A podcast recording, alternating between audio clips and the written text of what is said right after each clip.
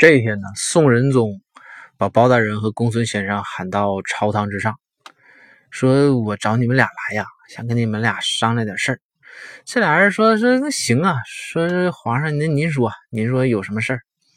这宋仁宗呢就说：“说你看啊，说现在这个女权运动啊，在西方已经轰轰烈烈的开展起来了。”你说我们是不是也应该考虑考虑，就是说响应一下，是吧？咱们也是一个非常有潮流、非常潮的一个朝廷，对不对？那我们也应该搞一搞这个女权，对吧？你咱如果说咱现在咱私下里说，现在咱做做样子，以后是不是这个妇女反抗起来劲儿就能小点包大人说和公孙一想说说圣上说您太英明了，您说咱这个咱这个怎么搞点什么活动？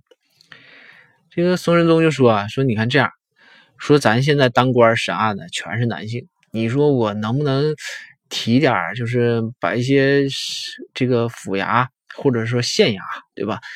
这个提几个这个县太爷提几个女性，你看行不行？这个时候包大人说说，我觉着可行。说那公孙你说。公孙说说说这个圣上说你别提别提了，说你说这事儿吧，其实我还真考虑过，但是您知道啊，这里边有一个硬伤。这个这个宋仁宗说说什么硬伤啊？